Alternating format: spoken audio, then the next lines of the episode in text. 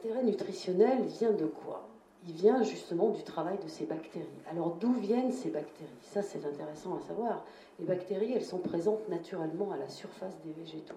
Oui, ce que je ne vous ai pas dit, d'où vient le terme de lactique? En fait, étant présente à la surface des végétaux, de tous les végétaux, notamment sur les terrains qui ne reçoivent pas d'intrants chimiques, c'est-à-dire que je vous déconseille de faire une lactofermentation avec des végétaux issus de l'agriculture intensive, parce que vous avez beaucoup moins de bactéries présentes à leur surface. Donc vous avez une lactofermentation qui se passera moins bien. Et c'est en fait le seul cas d'échec qui a été relevé. Parce que ça, ça arrive qu'il y ait des gens qui disent Mais je ne comprends pas ce qui se passe, ça ne marche pas. Bah oui, c'est une des causes, une des causes probables.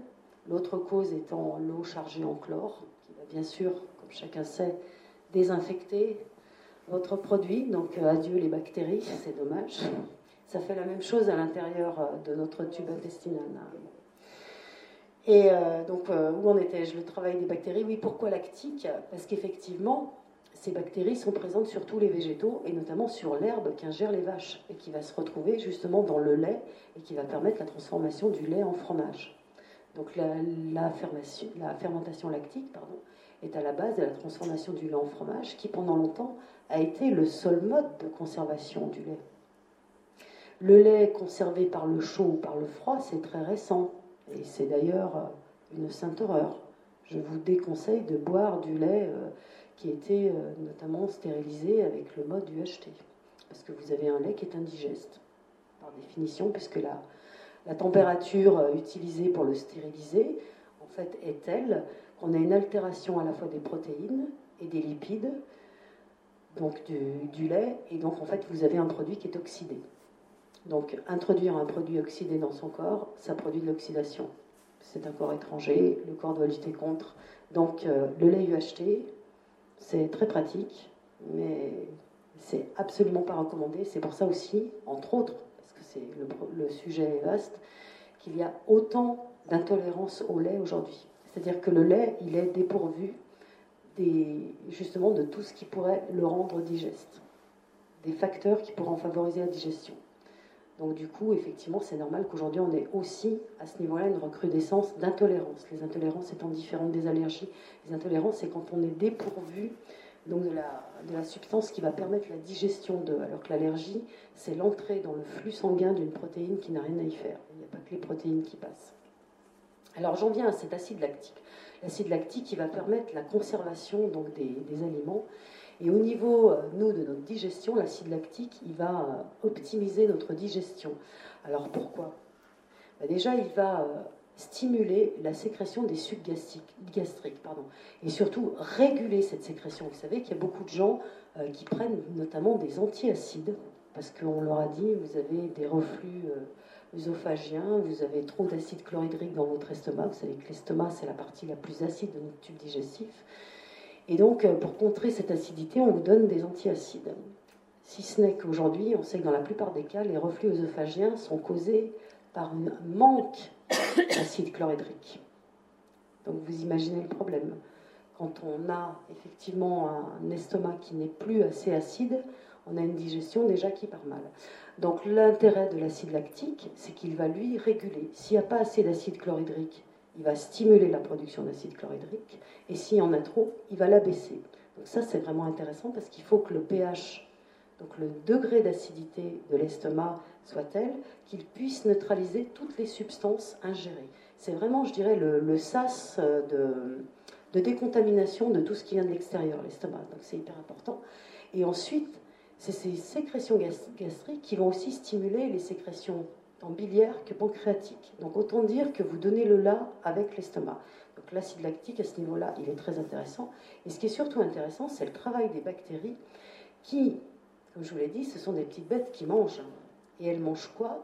Elles transforment les sucres. Elles, transforment les, elles se nourrissent de sucre et elles transforment tout ce qu'elles ont sous la main, et notamment les protéines aussi qui se trouvent dans les végétaux, qu'elles vont décomposer. Donc tous ces, éléments, elles vont les décomposer en éléments plus petits. Donc les protéines en acides aminés, donc vous avez un produit, vous avez des acides aminés qui sont hautement assimilables, et puis donc ces fameux sucres, qu'elles vont notamment les sucres de la cellulose, qu'elles vont décomposer en éléments beaucoup plus simples. Donc vous avez un produit qui devient beaucoup plus digeste, parce qu'en gros, on a démonté les murs pour en faire des briques. C'est aussi simple que ça, dans les briques sont plus faciles à, digérer. Et donc on a aussi un attendrissement des fibres, puisque la cellulose, c'est ce qui va constituer la partie fibreuse du végétal, qui est très souvent difficile à digérer, hein, c'est aussi ce qui va lester notre bol intestinal. Mais là, vous avez donc des fibres prédigérées, donc plus faciles à, utiliser par le corps. Et donc, globalement, vous avez un produit qui est pré-transformé. C'est comme si on l'avait prédigéré pour nous. Mais c'est exactement ce qui se passe avec un pain au levain. Le levain, il y a aussi des fermentations qui interviennent, qui permettent cette transformation, justement, euh, des, des amidons et autres en sucre beaucoup plus assimilable. Donc, c'est pour ça qu'on a un produit non seulement qui est vivant, qui est incroyablement digeste. Et là où il est intéressant, c'est que les bactéries, pour arriver à se nourrir, elles sécrètent des enzymes. Et ce sont les enzymes qui permettent euh, de décomposer les murs en petites briques.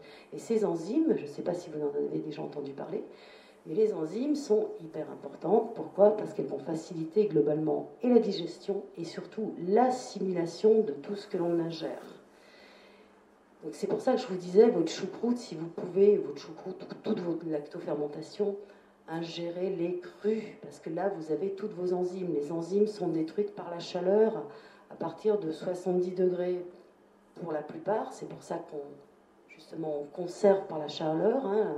Que fait la chaleur? Elle va tuer et les enzymes et les bactéries. Donc là, on est tranquille, il n'y a plus personne, le terrain est vierge. Euh, et le froid, en fait, inhibe tout ce petit monde. Et donc les enzymes, on a un potentiel enzymatique, et ce potentiel s'amenuise avec le temps. C'est pour ça qu'il faut aussi l'entretenir. Et les enzymes, c'est ce qui permet à l'intérieur du corps ce qu'on appelle les réactions enzymatiques. Ce sont, je pense, tous des, termes ou des expressions euh, que vous avez forcément euh, entendu à un moment ou à un autre, euh, peut-être de façon très lointaine lors de, des vieux cours de sciences nat du collège. On a tous appris ça. Hein. Les réactions enzymatiques sont essentielles à l'intérieur du corps pour assimiler bah, toutes les vitamines, les minéraux et autres. Et donc, euh, bah, ce sont euh, ces bactéries et ces enzymes qui vont nous permettre d'entretenir notre flore intestinale. flore intestinale, c'est quoi? Des bactéries, essentiellement des bactéries et quasiment rien que des bactéries.